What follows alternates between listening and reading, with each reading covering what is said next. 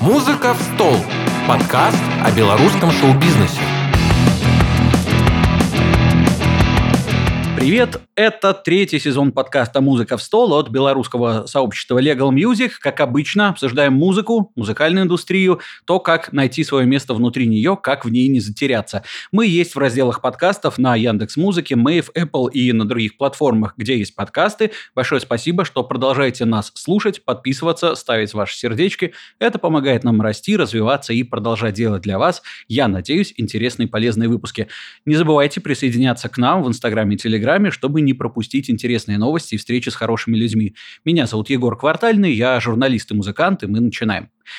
Э, сегодня в нашем разговоре есть у меня такое ощущение и предвкушение, будет много рэпа, хип-хопа, возможно, футбола, как показал наш разговор перед эфиром, возможно, роллтона, э, ну и, конечно, неуемной энергии. Дело в том, что с нами сегодня один из, ну, скажем так, хедлайнеров белорусского хип-хопа с конца десятых и до нынешнего момента, Владислав Бельмеч, также известный широкой публике как Бакей. Влад, привет. Привет, привет. Всем привет. Всем, кто будет это слушать, всем привет. Всем хорошего настроения. Э, а, это, пристегивайтесь поудобнее. Вас ожидает прекрасная беседа в течение каких-то там 60 минут или, может быть, больше, потому что я люблю много говорить. Отлично. Мы тебя не будем ограничивать. Э, постпродакшн потом нас рассудит. Э, так, Давай, как обычно, мы начинаем с такой, знаешь, аудиовизитки э, словесной. Давай для тех, кто знает, напомним, для тех, кто не знает, расскажем.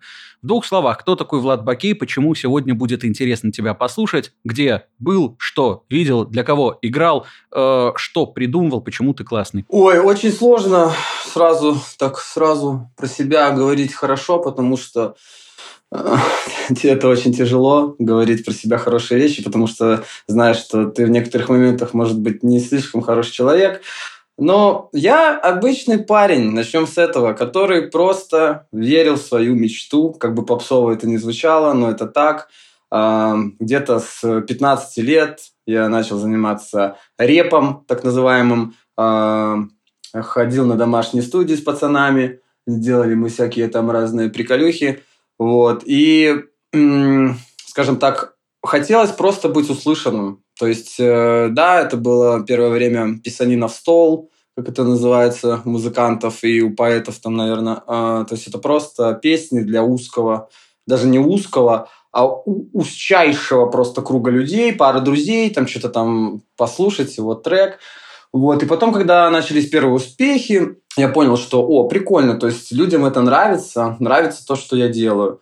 И с этого момента вот как-то пошло-поехало. И когда был мой первый сольный концерт в Минске, э, ну, эту историю я рассказывал уже, наверное, ну, может быть, в интервью не рассказывал, но я сидел и плакал. То есть перед выходом на сцену, когда объявляют «И сейчас выйдет Владислав Бемин, да, вот эта вот вся штука происходит, то есть я понимаю, до выхода 10 минут, я просто сел э, в гримерке, в Репаблике, там, ну, сложновато назвать, конечно, это гримерками, ну, не суть. Я сидел просто на жопе, на полу и рыдал. Я плакал от того, что, блин, я добился того, ну, скажем так, концерт не был целью но когда ты что-то делаешь, да, сначала цель была быть услышанным, потом, ну, не популярным именно, а услышанным. То есть, чтобы люди поняли, что я хочу сказать. Они начали это понимать, а тут пришло почти тысяча человек, пришли мои родители, которые говорили, дядя, что ты делаешь, иди работать, что ты херней занимаешься, типа, вот, они пришли, и столько людей, и все, как, короче, совпало, вот, я просто сидел и плакал, так что, как вы можете понимать, я очень ранимый человек, очень как это сказать, эмоциональный. То есть эмоции могут быть как и позитивные, так и негативные, так и грустные, так и веселые. В общем, так. А в остальном, ну что, выступал. Выступал в Беларуси. Три сольника у меня было. Выступал в России э, на фестивалях, в Европе на фестивалях, в Украину ездили пару раз. Ну, как бы обычная жизнь артиста. Снимал клипы, записывал альбомы, просто делал то, что хочу. Но самое главное в этом всем, что я всегда старался не изменять себе, своим принципам в том ну, в музыкальном плане. Очень много мне говорили по жизни именно творческих советов, которые ты никогда не спрашиваешь, но говорят типа люди, да блин, Бакич, вот у тебя вот есть песни, да, я бунтарь, она же классная, вообще суперская. Ты такой, да, да. Понимаешь, что ты написал этот текст за 30 минут, там, сидя, когда чел настукивал бит, и просто написал это все очень быстро, и людям просто понравилось вот это сочетание прямой бочки, простого текста, а в душе ты понимаешь, что тебе это ну, не близко, я, потому что сам по себе экспериментатор в музыке. Если послушать мои первые альбомы, ну, там, первый, второй, третий, там, «Гуру сломанных скал» или там «Ладрам Хайола», ну, там реально каждая композиция, каждый бит, он Э, разный по своему звучанию. Там и дабстеп, и там и какой-то, не знаю, и полурок, там, ну, условно. То есть разные... То есть я щупал, я всегда щупал, а потом понял, блин, а почему бы мне не сделать это своей фишкой? То есть постоянно экспериментировать. Да, эти эксперименты, они тяжело воспринимаются, и они не всегда удачные, но на то они эксперименты. Но лучше я буду экспериментировать, чем я сделаю 12 тысяч песен, таких, как я, бунтарь, и ну, как-то в каком-то смысле изменю себе. Возможно, это плохой принцип, и благодаря бунтарю я хотя бы м, отошел от этих скажем так, вот тоже внутренних этих замков творческих именно, что вот надо делать рэп там underground, да, то есть я с андеграунда начинал, потом там перешел на что-то, потом понял, что вот момент бунтаря, он переломный в том плане, что м- я понял, неважно, неважно, какой стиль музыки, неважно, песня это, неважно, э, какое-то это шептание там под какой-то непонятный амбиент, типа, но главное, что это просто вот творчество, которое ты делаешь, и все.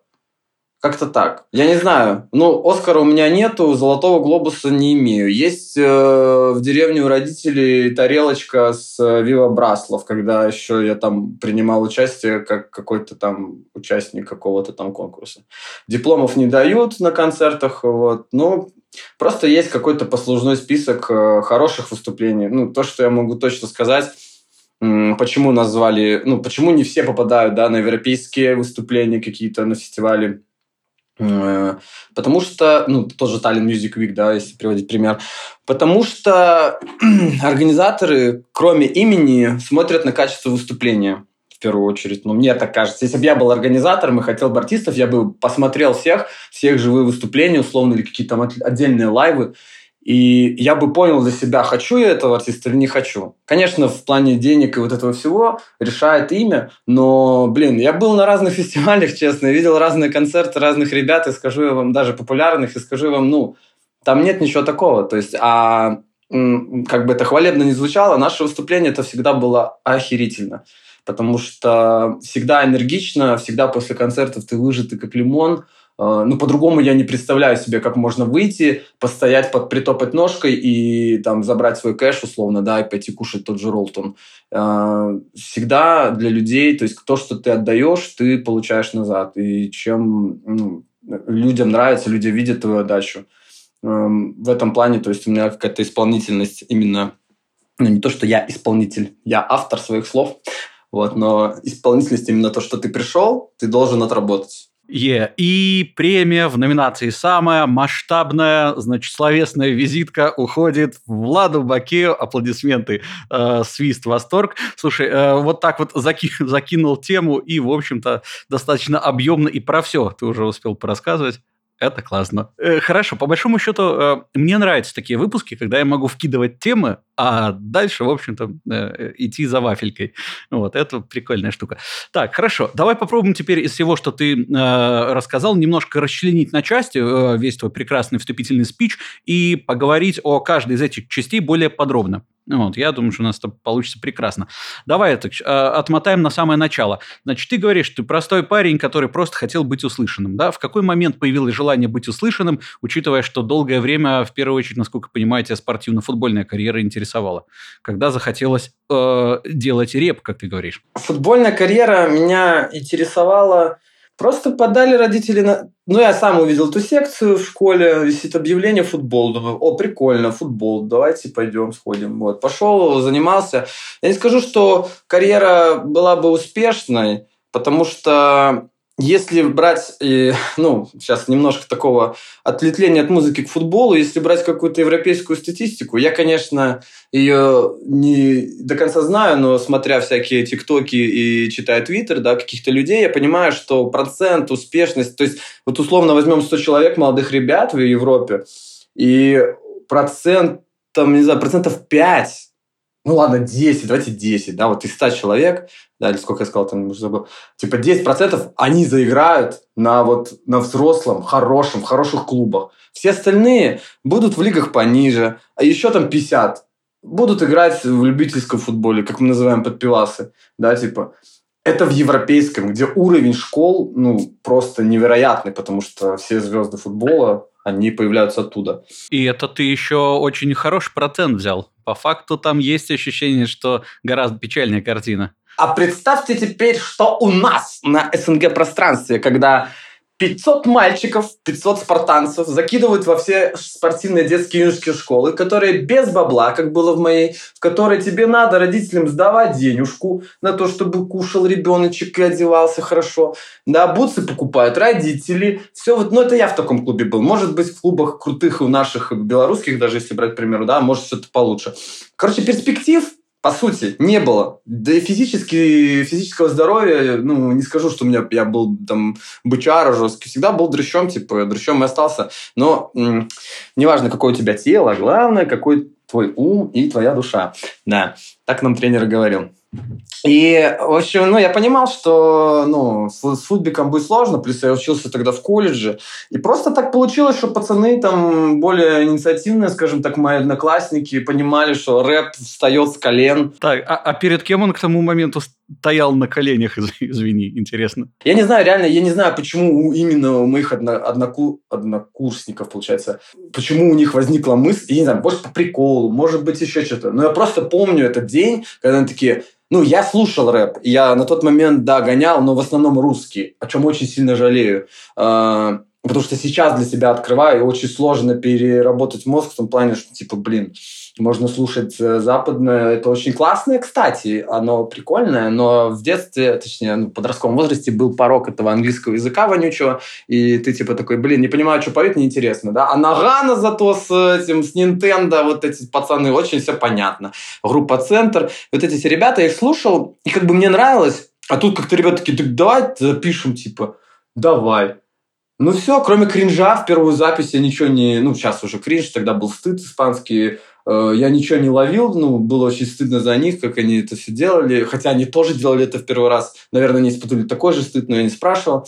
И вот так мало-помалу что-то там что-то делали, создали группу свою там с чуваком, назвали ее Цицичо. Не спрашивайте, что это значит, не спрашивайте, зачем это. Это просто наша группница сказала, назовите группу Цицичо. Цицичо с вопросом в конце. И мы даже с, этим, с этой группой ездили на выступления, чтобы вы понимали, и даже выступали в других городах.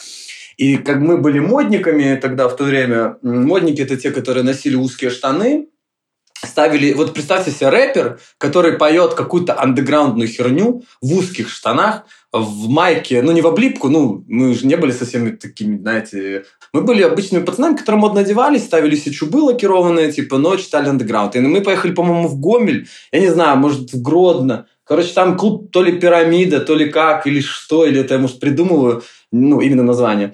И там был типа батл, тогда были в интернетах, э, в группах создавались батлы, где именно ты загружаешь трек, и чувак загружает трек. И типа люди голосуют, кто лучше. Естественно, в нашем голосовании победил чувак, который местный. вот. Но нас позвали, как типа крутых челов, выступить там. Вот. Я вспоминаю это прекрасно, как потом, слава богу, там были мы знакомые, как до нас доколебались чуваки. То есть они смотрели на нас, и они вдруг решили, что мой друг со сцены показал им факт или что. И все. И мы спускаемся со сцены. Один трек этот Гали мы зачитали. Спускаемся со сцены, они уже стоят такие, что, пацаны, кто там факт показывал? И слава богу, подошли. Ну, потому что там реально типы были, ну, такие, как это сейчас говорят, офники, да, ну, тогда говорили фанаты футбольные, около футбольные.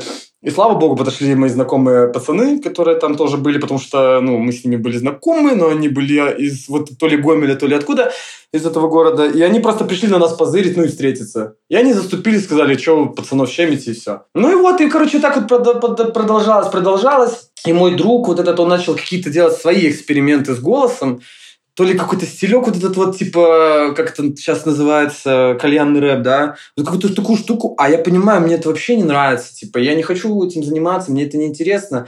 Вот группа ЦЦЧО и распалась, собственно говоря. Эх, как, какой коллектив потеряли? Ну, это вот культурный пласт из этого и проседает на самом деле. Ну, то есть люди думают, блин, почему мы не слушаем там ту музыку, почему мы закрыты к чему-то новому? Потому что группа ЦЦЧО распалась. Ребята, ну, подумайте об этом на днях.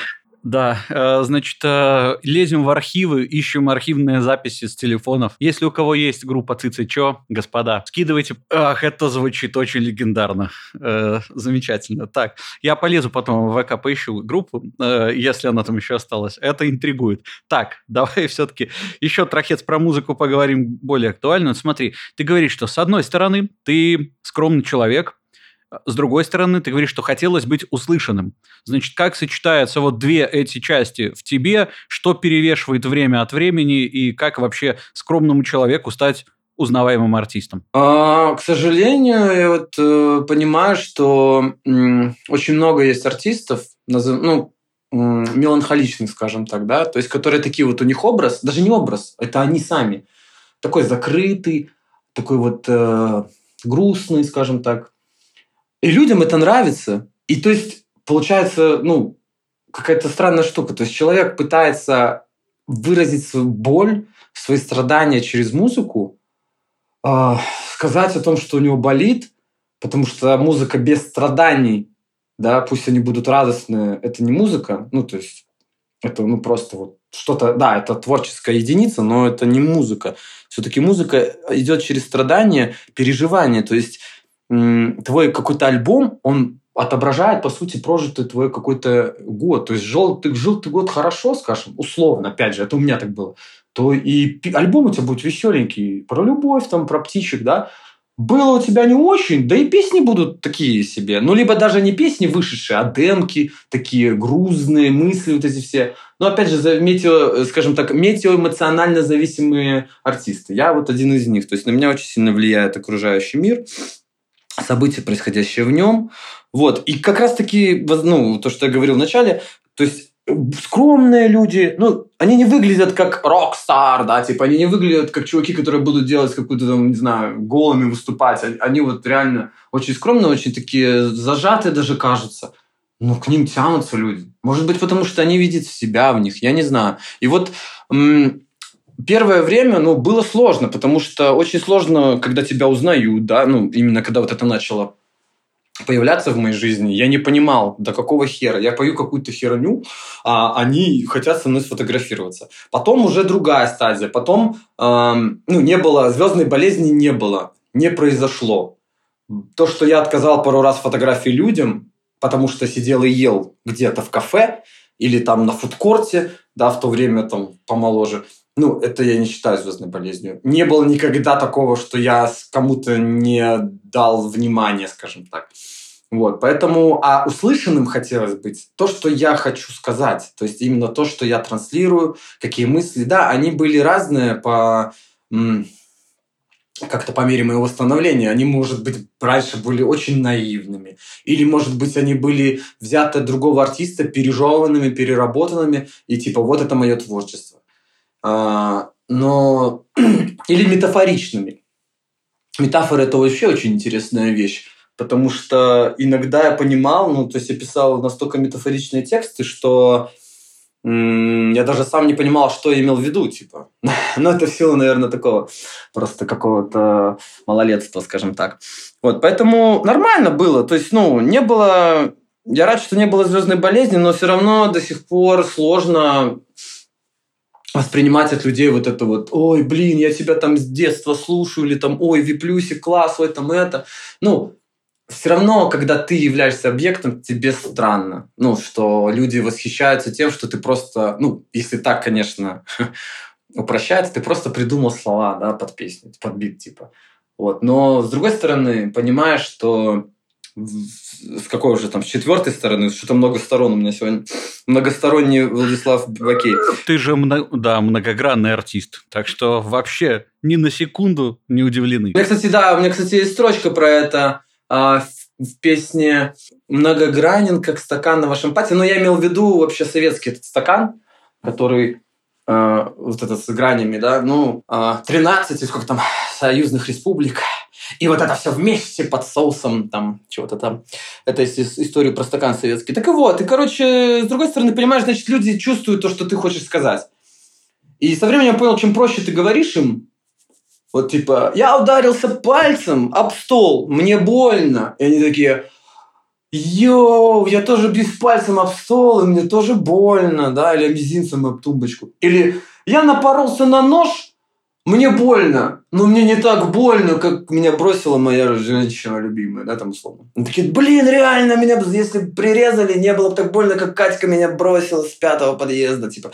Ну, то есть люди что-то находят, и ты понимаешь, что да, ты такой же человек, как и они. И, возможно, вот это не дало развиться вот этой болезни, да, как называют, звездной, там, не знаю, э, космической болезни, и ты реально просто стоишь на том же уровне. Поэтому я себе говорю, что я простой обычный парень, просто делает какой-то движ, э, никого не накаляет, э, не обостряет, хотя биф там у нас был один там с Валеркой, но это так, это ерунда.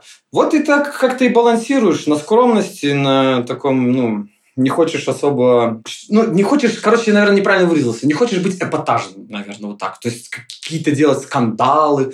Э, вот меня там покусала курица, я ее на 10 тысяч засудил, но потом курица подала встречный иск. И, короче, мы по итогу решили, что, наверное, не судьба. Ну, вот это вот все то, что сейчас очень... Это как ну, отличный способ э, быстрее стать популярным, да, вот эти все трэш-темы, ну, вот, может быть, вот я про это имел в виду, что я никогда таким не занимался и никогда не делал что-то, кроме музыки, ради своей популярности. Отлично. Значит, э, инфоповод с курицей, которая тебя покусала, отличный. Если не будешь пользоваться, господа, кто услышал, забирайте, забирайте. Все, будет работать.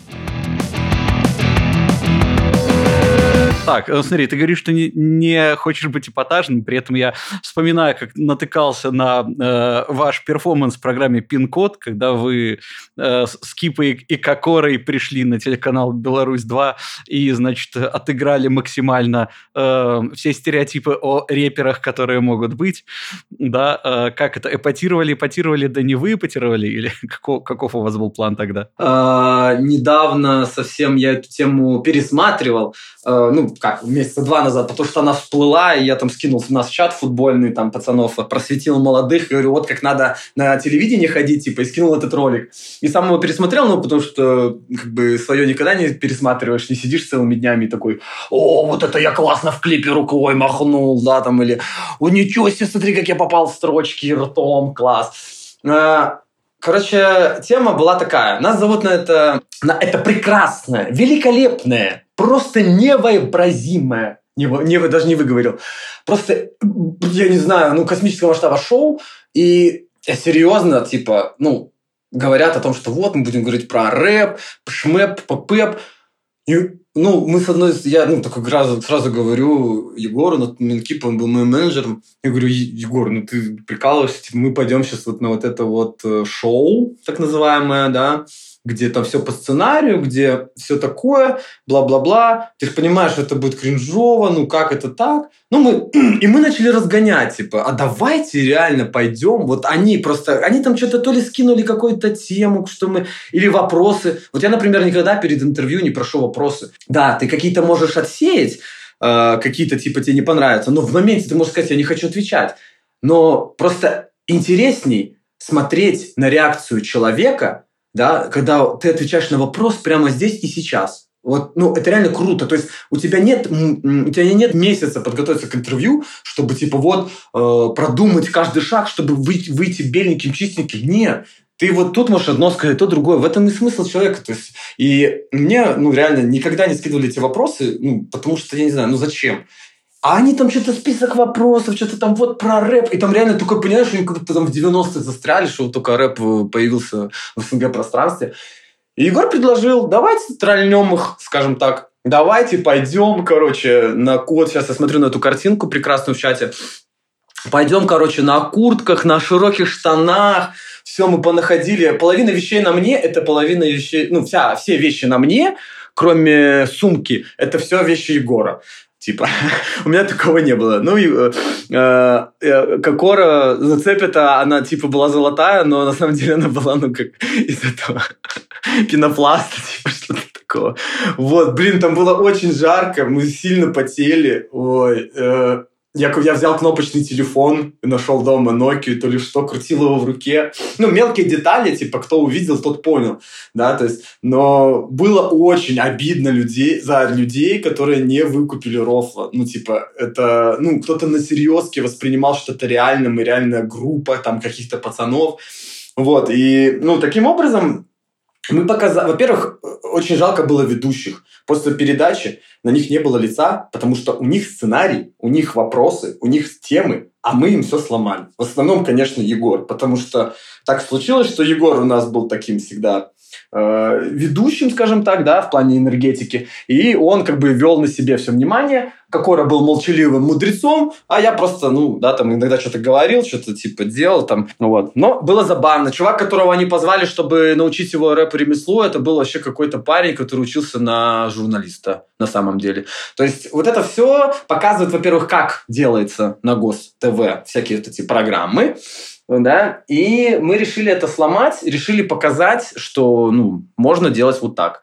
Потому что, серьезно, идти... Ну, возможно, если ты белорусский артист, белорусский без кавычек, то есть ты белорусский артист, то, наверное, ты в эту передачу придешь и будешь серьезным лицом сидеть, на все это отвечать. Но, к сожалению, мы были молодые прогрессивные ребята, которые, ну, как бы, любили жизнь, вот.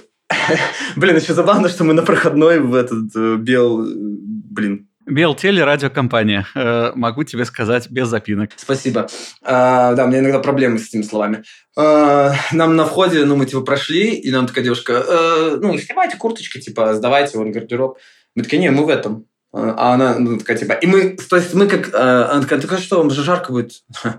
там что-то рэперу не бывает жарко, типа, ну что-то такое, ответьте какую-то херню, и все, мы проходной. То есть не то, что в студию, то, то, до студии такие, да ладно, мы прикалываемся. Нет, мы вот прям зашли, все, и с этого момента ни секунды не было, чтобы никто-то не травил, типа ничего. Все, и мы ух- уходили тоже, и мы просто вышли, и как начали лахать, просто стояли возле этой белгостелерадиокомпании, блин, и угорали. Ну, типа, что прикольно мы это подшутили, да, то есть, хотя, с другой стороны, мы ничего такого не сделали, никого не обидели, э, то есть, кто выкупил, тот выкупил, все мои фанаты выкупили, люди, которые смотрят э, это шоу, они, наверное, не поняли там кто-то что-то, ну, нам было все равно, потому что мы хотели сделать так, и мы сделали вот так, и я считаю, что это хороший и, ну, и онлайн мы там подняли неплохой вроде в какой-то в моменте, там что-то же было все в лайве, как бы тоже, не под запись. То есть, ну, это было довольно опасно с их стороны. Да, господа, в общем, кто не послушал, э, точнее, кто не послушал, но не посмотрел и хочет найти,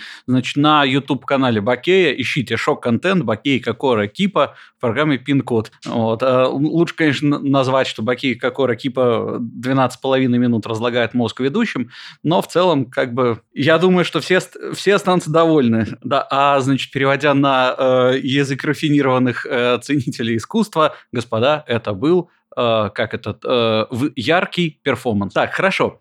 Значит, гляди, э, еще упоминал ты, что стараешься в своем творчестве не изменять своим принципам в музыкальном плане.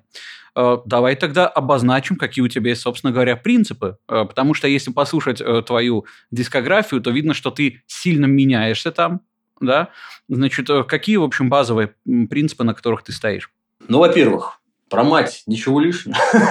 Да не, ну, Нету, нет, они, типа, эти принципы, они были вот в голове. Они были в голове вот до момента, я же говорю, я даже не, да я бунтарь, даже плюсик, типа. То есть, а, не петь под попсовую музыку, там, типа, не записываться с какими-то крыжами, там, типа, ну, то есть, вот они моментами, эти принципы. То есть, со возрастом я стал свободней в этом плане. Просто делал и думал о том, что я никогда не буду делать вот это потом делал это, и такой, ну ладно, это я сделал, но я никогда не буду делать вот это. А потом и это сделал. И такой, блин, я, походу, делаю все. я, походу, своих, свои принципы тоже как рофл воспринимаю. Ну, они были вот реально больше в подростковом возрасте. Это было очень глупо и, ну, как-то не знаю, по-наивному, типа, что я не поменяюсь, что все будет вот так, андеграунд, рэп, шмэп, вот это все. Но ты реально с возрастом, блин, я так много тоже говорю с возрастом, я очень старый человек. Я очень мудро прожил свою жизнь, ребята. Я могу поделиться с вами. Э, да, если, если ты очень старый человек, мы в команде тут же плесенью покрываемся, честно говоря. Местами мы вообще и покрываемся уже, вот, но тем не менее. Так вот, и я просто шел к этому, и все свободней, свободней э, относился. Вот, э, принципы, да, они были. Но сейчас, по сути, их нету. Э, то есть вопрос в том, запишусь я с тем или иным исполнителем, да, присутствует. Для начала должен быть знаком с человеком, да, то есть посмотреть, как он в жизни, потому что творчество, оно о чем-то говорит, да, о человеке, но человек – это человек. То есть в песнях это, возможно, один человек, да, для людей. Не говорю, что создается образ, чтобы типа людей обмануть, да, вот на самом деле в жизни он крыса, а в песнях он мышь, и они такие, ну ё-моё! Ну как так? Опять нас обвели вокруг пальца. Я просто реально строил образы о очень крутых исполнителях, да, очень таких хороших, популярных. Я не буду называть имена. И когда я с ними знакомился, честно, я влюблялся no homo, если что, сейчас хэштег залетает, я влюблялся в них еще больше, потому что я видел. Я говорю, вот каждый артист, с которым я пообщался, крутой, реально, очень, ну, я скажу, так приятно становится то, что это простые мужички, девочки. Блин, это реально, это, ну, ты просто видишь, что, господи, он обычный пацан, он даст тебе сигаретку, если ты попросишь, да, условно. Он поможет тебе с жильем, если ты попросишь, условно. И вот это все э, очень радовало. Поэтому главное, какой ты в жизни человек на самом деле. То есть все твои песни, они могут быть про детей, они могут быть ладушки, бабушки, они могут быть тикток-хитами, вот этими всеми, которые сейчас очень популярны, они могут и не иметь никакого интеллектуального и творческого и какого-то глубочайшего смысла. Но если ты в жизни хороший человек, я запишу с тобой песню. Это шикарно. Э, значит, э, сейчас, получается, резюмируя, подводим э, черту под этим всем. Главный принцип быть свободным – это то, что сейчас Влад Баки пропагандирует. Быть свободным от ограничений. Да, да, даже хорошо. Условно, если ты не можешь да, ты не можешь освободиться.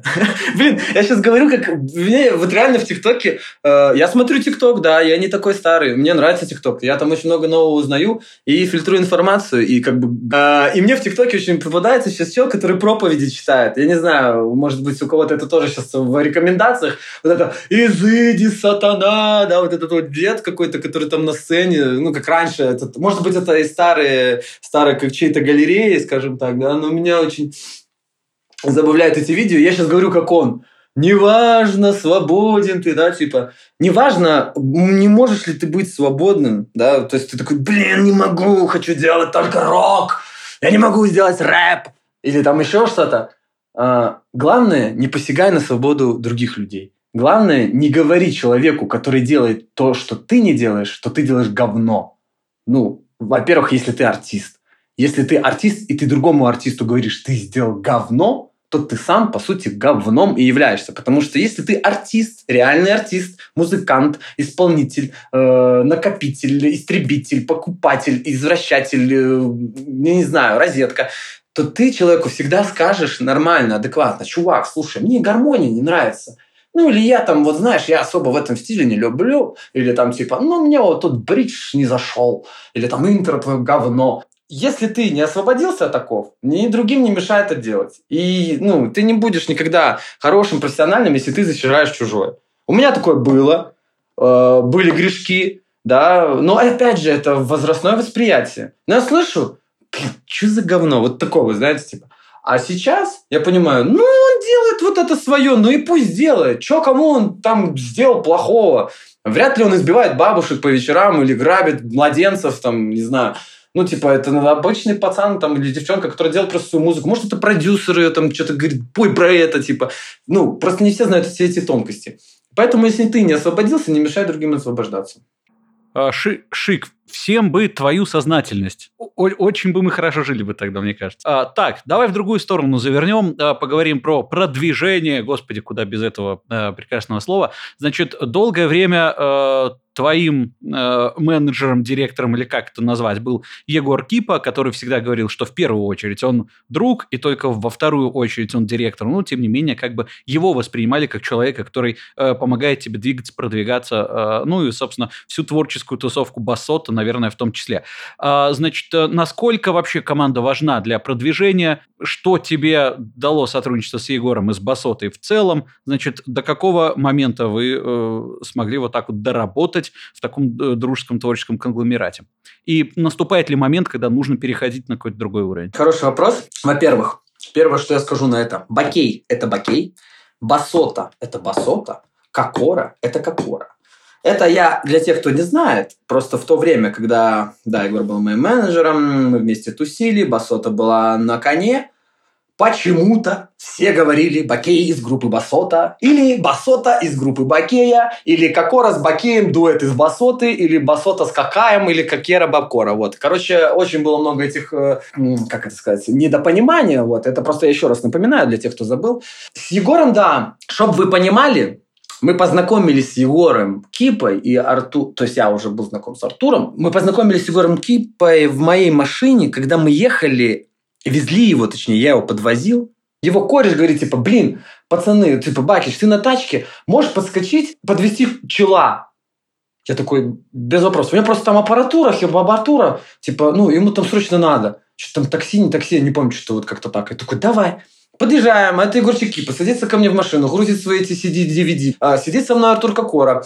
А, начинаем ехать. То есть с человеком видимся первый раз. Ну, если мне не изменяет память. Ну, скорее всего, так. Мы, в общем, ехали э, на светофоре. Э, а Егор подключился к э, машине, Bluetooth, включил трек.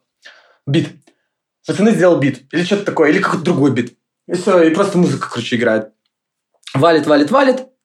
Тут он начинает фристайлить. Потом начинаю я фристайлить, потом Кокорыч подключается. Потом в один момент мы стоим на светофоре, выходим из машины втроем и танцуем чтобы вы понимали, ну, это серьезно, сейчас ничего, мы не, ни под какими медпрепаратами не были, не пьяные, адекватные, просто веселились. И это вот первая встреча с этим человеком. То есть химия вот это, да, как сейчас модно говорить, она появилась сразу. И потом мы едем и понимаем, что мы едем как бы на разогрев и тело в Минске, в Репаблике. Ну, типа, он едет туда выступать. И он такой, что, пацаны, хотите со мной? Мы такие, да, давай, братишка. Ну, братишка уже, конечно, уже пофристайлили вместе. Все, заходим, бла-бла-бла, все, он там выходит, выставляется, что-то. Мы там и тело видим тихонечко. Так, блин, это и тело класс. А, а он начинает играть, он просто сет играл, типа, перед, ну, как разогрев. И чтобы вы понимали, он такой, типа, Артур подходит ко мне, такой, Влад, тебя э, Егор зовет на сцену, типа, что-то там э, спросить, то ли что. Я выхожу, подхожу к Егорчику, он такой, на микрофон, читай. Ну, типа. Я такой, что читать? Ну, свои тексты читай. Типа просто под биты. И я такой, я такой, да я что-то все забыл. И все, и, короче, а потом я уже по сцене скачу. Короче, вот так вот я залетел на разогретое тело. Я не знаю, был ли кто-то на том концерте в Репаблике. Ох, ну, может, у кого-то есть архивная там запись, опять же. И вот так вот мы познакомились с Егором. И потом вот пошло вот это вот, э, вот эта химия пошла, э, пошли вот эти вот э, заключения, так скажем, всяких э, сделок. Еще быструю историю расскажу. Блин, ну, э, я реально просто знаю мало людей, типа, и так прикольно их рассказывать, но они же забавные, э, с одной стороны. Может быть, не такие интересные, как мне кажется, но как характериза... характеристика знакомства отлично подходит. А, я выступал на коттеджах, это первые мои деньги заработанные. То ли 40 рублей платили, ну, на час, типа, там, не помню. Или уже были рубли. Или нет, не было рублей еще. Были рубли, были. И, типа, я выступил на коттедже, через месяц мне пишут... Ну, коттедж, э, туса на коттедже, чтобы вы понимали, это просто ты приходишь, эм, примерно там человек 50, обрыганные все углы, э, туалет, те, кто-то занимается любовью, эм, кальяны, охрана, все пьют водяру, ну, так, короче, молодежь отдыхает, золотая. И меня вот туда позвали выступать. Типа, я выступил один раз, второй раз, все, класс. А, третий раз у меня уже есть Егор, которого я э, типа, направляю уже человека. Я такой, здорово, типа, он такой, нихера, этот человек, который говорит, у тебя уже менеджер появился, типа, я такой, ну, так вот. А мы тоже, ну, мы же все время угораем, типа, ну, с, с Егором, не над людьми, а над ситуациями. И он пишет чуваку, что-то там, ну, типа, не буду врать, но там, условно, да, там 200 рублей. Он такой, чё, типа? А он мне потом пересылает переписку, потому что он был немножко в шоке. Он ему, типа, говорит, так а в смысле 200? Ну, блин, было же 40 там, типа. Прошел там месяц, что так дорого, типа. Он такой, ну, вот так сейчас, так, такая вот цена. Потому что, ну, Егор сразу, вот мне понравилось, что вот вопрос цены очень сложно решать. И, короче, сейчас я скажу об этом. И чел просто такой говорит, ну, слушайте, да я лучше, наверное, проститутку сниму, типа, себе на час что-то такое, типа, я такой, жесть. То есть, чувак, ну, реально, э, вместо меня, типа, ну, хотел просто... Ну, то есть, какое, какое отношение было ко мне? Оно открылось, да, то есть, в вопросе денег. То есть, ему лучше час э, побыть с женщиной, э, скажем так, низкой социальной ответственности, да, или равнозначную бакея послушать 30 минут. Ну, то есть, вот хз. Я бы, наверное, выбрал первое, потому что, ну, слушать бакея тогда это было пытка еще той. Вот. И, ну, по итогу я все равно выступил за 200 рублей, по-моему. Это, ну, короче, это не важно. Ну, в смысле, я ничего такого не делал, я просто выступал. Ну, все нормально. Просто что мы по итогу добились вот этого. И вот Егор в этом вопросе показался кремнем. То есть мне в финансовых вопросах всегда было тяжело э, в творческой жизни, потому что приходит какой-то заказ, там, какой-то спродюсировать какую-то песенку, там, да, что-то сделать, кому-то что-то помочь, и сразу этот вопрос денег, а сколько, а что? И я вот сразу такой, ну, не знаю, ну, там, вот эта скромность, вот, вот, ну, да, блин, не знаю, ну дайте там 5 рублей там на телефон. А Егор был вот конкретный кремень, который так все вот столько и столько, ни, ни капли меньше, ни капли больше. Мы делаем, ну то есть он реально ну, не продавал, а требовал от людей того, что реально нужно требовать. Потому что, как показывает практика, э, компании всякие разные, всякие разные, там вот эти вот а, агентства рекламные, да, они бюджет как бы получают, но хотят немножко где-то сэкономить. Это нормально. Чтобы выживать, да, нужно экономить. Но нельзя экономить на артистах, которые тебе помогают. Поэтому Егор в этом плане был очень крутой. Вот, ну, как бы мы очень много поездили, очень с ним, э, ну, наше трио КБК, так называемое, да, Кокора Баке Экипа, э, наводило шороху в 90-е годы, мы крышевали ларьки. Не, мы крышевали фестивали. Вот, и то есть очень много знакомств было, и Егор очень был коммуникабельный всегда и помогал вот с этим вот первым шагом, потому что если я стоял и стеснялся подойти, он такой подходил там, не знаю, чуть ли не за руку брал там какого-нибудь крутого артиста, подводил такой, йо, вот это Бакич. Ну, то есть вот он в таком плане, конечно, очень крутой. Очень энергичный человек, очень жизнерадостный, скажем так, который никогда не останавливается. Uh, вот, и, ну, я очень рад знакомству с ним, потому что в каком-то плане ну, становление мое, ну вот эта вот переходная фаза в возрасте какая-то была рядом с этими людьми, которые, ну, хорошие. То есть хорошие люди. Со своими приколами хорошие люди. Вот. Э, ну, как такового менеджмента я не скажу, что он прям менеджерил, потому что у него был еще, была еще басота, были еще проекты, он там же дизайнер 3D, этот шмаде, блин. Человек очень был, ну, очень занятой, скажем так. И я не скажу, что мы делали рассылку, да, типа мы делали рассылку, пожалуйста, вот возьмите меня на выступление. Мы организовывали концерты, он э, там принимал роялти на свой ИП, у меня тогда не было. То есть вот эти все вопросики он закрывал. Помимо него был еще, есть сейчас Андрей. Андрей занимается заливкой музла э, на стриминговой площадке, вот этими все техническими вопросами с группами, в которых я вообще не разбираюсь, именно там что-то там написать куда-то, чтобы там что-то удалилось или наоборот что-то почистить. Да, вот он, э, Андрей на тот момент и сейчас, и э, девочка Нази. Вот. Э, всех их очень сильно люблю. Нази помогала с творческой стороны. Она, мы сняли с ней пару видосов, клипов, сняли всякие вот эти материалы, например, к Бельмо последнему епишке, вот эти все э, для сторисов. Вот, она очень крутая. То есть, э, и ну, помимо, то есть я не был, я не мог платить, ну, какие-то деньги, когда приходили, мы платили. Но это не было, что они были на зарплате, да, так же, как Егор. Ну, какой-то процент там все забирал, ну, это вообще слезы. И вот мы этой компашкой я, Кипа, Кокора. Ну, Кокора, он типа как самостоятельный. Его, ему Егор тоже помогал. Он тоже помогал ему сделать выступление. Но так сложилось, что Артур, ну, я его брал с собой, мы выступали все вместе. И он типа как бэк- MC, но при этом он на моем концерте исполнял, ну, на каких-то выступлениях, свои песни. То есть вот. Э, и мы вот этой компании э, вот какие-то года вот у нас прошли. И очень сильно влияет не семья, не фанаты, очень сильно влияет окружение творческое вокруг тебя. Потому что сомнений во мне столько всегда было и будет. Это, ну, я вообще, ну, не, не жаль этих людей, ну, реально. Потому что очень много сомнений у меня было. А что вот это как? А вот это точно норм? Блин, ты думаешь, что это зайдет? А вот это ТПП? Именно не в плане написания песен. Это у меня всегда все хорошо было. А, именно создание контента именно как в этом понимании, которое оно сейчас есть. То есть у тебя есть человек, который делает пост, у тебя есть человек, который делает э, экранизацию поста, скажем так, да, какие-то фоточки, какие-то эти. У тебя есть человек, который там э, решает твои вопросы. Конечно, в каком-то плане ты зависим от этого обще- круга общения, да, э, но творчество твое, ну, никогда не было такого. Пару раз было, что Егор там говорил, трек не очень, да, ну, и объяснял почему. И бывало так, что я его такой, типа, блин, да, и вот опять это поселило зерно сомнений, потому что мне важно мне этот человек, потому что мы с ним разделяем кров, да, там, хлеб, и типа, блин, он тоже творческая единица, и да, были сомнения, я иногда закидывал проекты.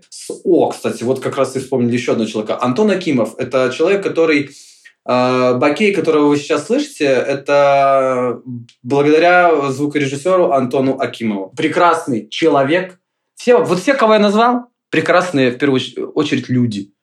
Люди. То есть не эти, он классно делает фотки, да, ну как человек говно. Нет. И вот я говорил Егору, вот я сейчас с Антоном допилю, как принесу, и он такой, да-да-да. А потом мы едем э, в моей машине, я ему включаю, и он сидит такой, вот это да. Типа, ну, то есть вот такие моменты были. И поэтому, ну, вопрос, я просто помню, что там как влияло это окружение, да, вот это все. Ну, семья влияла, как влияла? Ну, типа, на творчество она не влияла, влияла на отношение к самому творчеству. Но потом я уже просто забил в какой-то момент. Ну, когда концерт случился сольный, э, мои родители поняли, что, ну, лады, пусть занимается, типа, ну, пусть делает, что, типа, как бы более-менее нормально. Вот, ну и женщины э, около тебя э, тоже влияют. Ну, разная девушка, женщина по-разному тебя раскроет, по-разному тебя направит, э, даже не осознавая этого. Да, любовь, она для меня это очень сильный э, мотиватор, скажем так, в каком-то смысле. А, так, и что дальше? Давай тут будем разбираться. Мы, честно говоря, подошли уже к часу, да, для нас это обычно как бы финишная ленточка, но э, так хорошо идет, что даже не хочется себя прерывать. Э, так, ну вот вы, вы добрались до момента, когда вы все э, находитесь в разных местах, у тебя там был достаточно большой перерыв в творчестве, ты там сам писал в инсте, что выгорел, взял паузу, отдыхал, много времени проводил с семьей и думал о происходящем, ну и все-таки вот сейчас добираешься до студии, пишешь, э, творишь, собираешься двигаться дальше. Куда, как, Антон не даст соврать. Если вы напишите Антону Акимову в Инстаграме, блин, а у Бакича что, правда, больше 500 треков? Он скажет да. Ну, не 500, это, конечно, уже привираю, но демок очень много, не, не выпущенного очень много. Это очень, кстати, вот если будут слушать артисты, молодые, начинающие там или кто-то уже там с опытом, очень полезная штука. Научиться отпускать треки. Это Эм, есть такая херня, что ты вот записал, и ты такой, ну, блин, все. Надо долбить, долбить, долбить, долбить, доделать его, доделать, скинуть. Но если есть сомнения, и ты такой, блин, ну что ты здесь... Вот если ты записал демку, да, чуть-чуть подсвел ее, послушал, такой, блин, что-то не то, и ты либо ее добиваешь в том плане, добиваешь, перерабатываешь инструментал, э, вокал, бокал, сокал, вот это все делаешь, и она тоже оставляет эффект, типа, что-то не так, не выпускай. И не переживай, что твои мысли не услышат. Пусть э, лучше, ну, типа, да, ты, ну, в каком смысле ты высказался? То есть ты э, что-то сказал. Ты, ну, если ты в том используешь творчество как язык себя, да, для людей, чтобы они тоже что-то услышали, ну, можешь не выпускать. Ну, типа, ничего страшного. Не бойтесь отпускать треки. Это реально для меня это было очень сложно в какой-то период. Я прям все хотел в альбом запихнуть. Ну, старые там сложность с альбомами. Ну, типа, блин, все, каждый трек, каждая песня, это, ну, вот это моя история, я же ее прожил, надо выпустить. Потом, понимаешь, говно получилось, ну, это я сам себе говорил, говно, э, в силу своих пониманий, потому что когда ты знаешь, как это сделано, ты понимаешь, где оно, где оно, а где не говно. Вот, поэтому отпускайте, ребята, треки, не переживайте. Если вы записали этот, не получился, следующий получится. У меня есть история с э, маленькая. Э, мы делали трек с Антоном. Какой-то, блин, не могу вспомнить. Все уже свели. Я слушаю, ну, у нас прослушивание происходит на разных э, носителях, да, то есть, во-первых, вы слушаете на студии, во-вторых, вы слушаете в тачке, в-третьих, вы слушаете на телефоне, на ноутбуке, в наушниках. Это реально тоже, кстати, совет хороший. Ну, если, может быть, и тот совет был так, так себе, да, про отпускание треков. Но вот вообще хороший совет всем тоже слушать на разных девайсах. Короче, сейчас что происходит? Да, был момент такой, что писал я всегда, записывался. Сейчас где-то ну, что-то я сейчас доделал. У меня просто очень много треков лежит. И как бы песни есть, есть сведенные песни, они лежат. Вот, заливай на площадку, все, завтра выйдет трек. Но и с этим тоже возникают небольшие вопросы, потому что Андрюха работает э, в айтишке, типа, то есть он тоже занят, не надо заранее ему написать, он там другим проектам помогал. Тоже человек своя жизнь, типа, и э, возможно, расстояние как-то влияет. Я раньше не верил в это. Ну, типа, что, блин, как это так, э, что типа вот человек уехал, и вы все типа. А вот оказывается все типа. Ну, э, не то чтобы вы перестаете дружить, или человек перестает быть для тебя другом, а просто пропадает какая-то вот эта энергия, которая появляется, когда ты видишь человека. Даже, даже касаешься, наверное. Ну, типа, мне кажется, это очень важно. Когда человек находится что ты можешь его обнять, да, э, что ты можешь с ним поугарать, ты можешь с ним сходить по херней позаниматься, да, какой-то в киношку, там, херошку, блин, что, пойти похаваем вместе, пойдем на Октябрьской, там, блядь, новую шаурмичную открыли, пошли по... То есть это все, оно все-таки по-другому, ну, как-то не влияет, а типа, ну, э, тебе так комфортнее, что ли, наверное. Ну, потому что человек, который тебе нравится, он рядом с тобой. Вот. Но, с другой стороны, э, кто мы такие вообще в жизни, чтобы другим людям, неважно, занимаетесь вы творчеством или чем-то другим, говорить, где ему жить, что ему делать, да, типа, ну, понятно, что каждый ну, живет как хочет. Поэтому просто вот такие стечения обстоятельств произошли. Ну и произошли, типа. Ну, можно жить дальше. Такая грустная, очень была сейчас грустная нотка. Может быть, кто-то даже сплакнет, я надеюсь, что нет. На самом деле все нормально. Живем дальше. Ничего на этом не оканчивается. Просто у каждого свой путь. Каждый двигается, как он хочет, что хочет. Хочет сегодня треки, завтра будет, э, не знаю, воспитывать курс, чтобы они не кусали каких-нибудь артистов, чтобы потом в суд на них не подавать. Вот, поэтому как-то вот так произошло. Отлично. Короче, э, треки есть, клипы есть, все будет, э, как бы то ни было. И это не может не радовать. Ждем, э, надеемся, рассчитываем послушать. Так, слушай, э, в любом случае, есть ощущение, что надо заканчивать, потому что э, надо же сделать так, чтобы слушателям еще после этого, которые нас будут именно в формате подкаста воспринимать, не хотелось э, ну, как бы, чтобы побыстрее закончился этот подкаст. Поэтому так, на, ча- на, на часе мы обычно останавливаемся. Слушай, э, я обычно в конце задаю такие всякие там философские вопросы, да, с рассуждениями о жизни. Мы, в общем-то, э, уже час о жизни рассуждаем с разных сторон, поэтому давай на сегодня заключительный вопрос э, будет э, такой, э, будет касаться того, что у нас было до эфира. Значит, э, как лучше всего приготовить роллтон? Есть лапша, которую можно варить. Да, я знаю, может, для каждого... Как это? Для каждого... Для кого это не секрет, может быть. Но, но для меня это было секретом всю мою осознанную жизнь. И я недавно узнал, что можно варить лапшу, на которой написано, что ее можно варить. Внимание, потому что один раз я пытался заварить вонючий бигбон, который нужно заливать кипятком, и у меня получилась каша.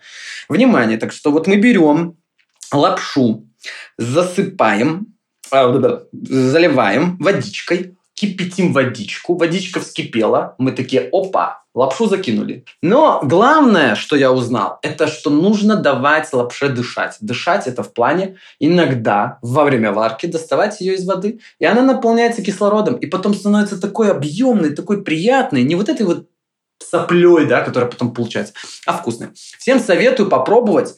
А, вот из того, что мне лично нравится, доширак, да, доширак. Я раньше думал, что это вообще еще хуже Ролтон, но доширак э, с сыром. Там такой вот кусочек сыра нарисован э, из сырной приправы. Он чуть-чуть островатый, но очень слабо островат, потому что когда я попробовал вот эту вот э, я думаю, э, фанаты лапши знают э, корейскую лапшу с курочкой, которая рыгает огнем. И, ну, такая вот это вот это вот продается на островках всяких ТЦшках моих обожаемых, которые я люблю. Обожаю ТЦ просто ходить по ним, смотреть на островки безопасности, где продается лапша. Вот, и там, короче, вот она продается, там с курочкой такой нарисована, не, не помню, как название, булдак, по-моему, о, булдак, точно. Вот. Это очень остро. Я впервые ел лапшу, плакал, потому что было больно. Но плакал еще то, что было очень вкусно. Но это для экстремалов. Но это реально для тех, кто любит остренькое. Типа я люблю острое, но я не думал, что настолько, потому что, ну, реально, когда ты ешь у тебя горит рот, и ты плачешь, и такой, ну, тебе хочется, потому что очень вкусная приправа, ну, типа, реально, вот я сейчас говорю, у меня слюнки типа, э, реально вкусная лапша, советую, вот, булдак и доширак с сыром.